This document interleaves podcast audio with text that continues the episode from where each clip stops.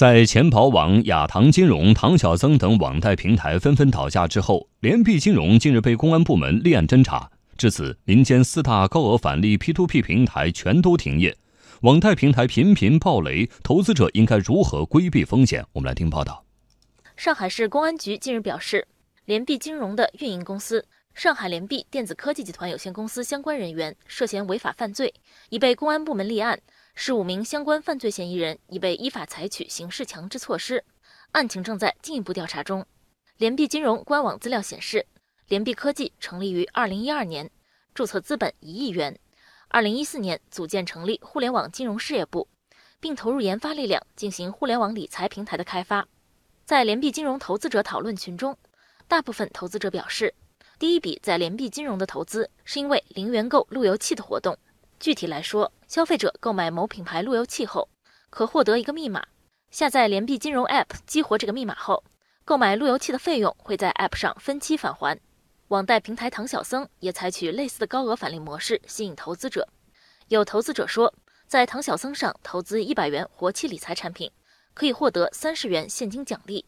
不久前，唐小僧母公司资邦金服被警方查封。网贷之家创始人徐宏伟说。这些高额返利的网贷平台或涉嫌庞氏骗局，就跟传销有点像，就是按照年化可能会给到百分之四十五十，而这些平台基本上也就是后面的人去还前面的这个利息了。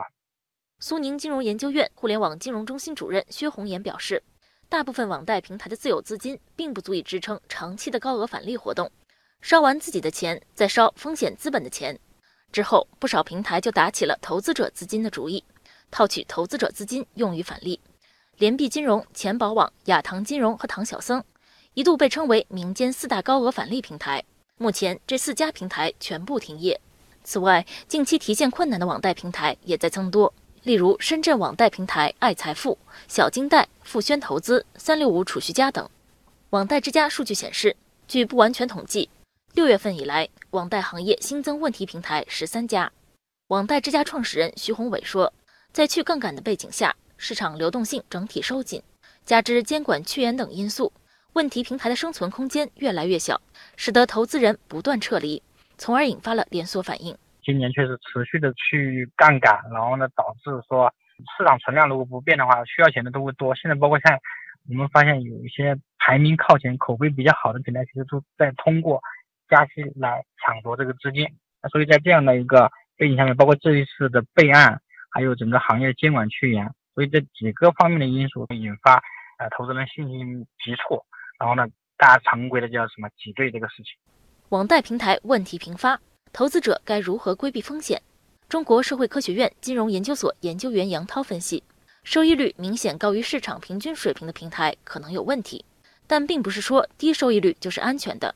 对于投资者来说，选择平台需要综合考虑平台的投资标的是否真实。以及平台的投资领域是否出现重大风险等因素。比如说呢，你看一下它上面的这些标的呀，这样一些的资金运用啊，是不是存在一些假标的现象？一些假标的呢，吸引别人的资金，然后资金拿来之后呢，可能完全被它自融了，或者运用到其他领域。那另外一方面就是，如果说这个平台呢，它希望呃合法合规运营。但是呢，在运营当中可能遇到一些这种问题，比如说它支持的某个行业、某个领域、某些具体项目出现了一些问题，那么这个后续的投资者呢，可能就需要更警惕一点，看前面可能出现的这些风险呢，会不会进一步蔓延，对整个平台的经营产生影响。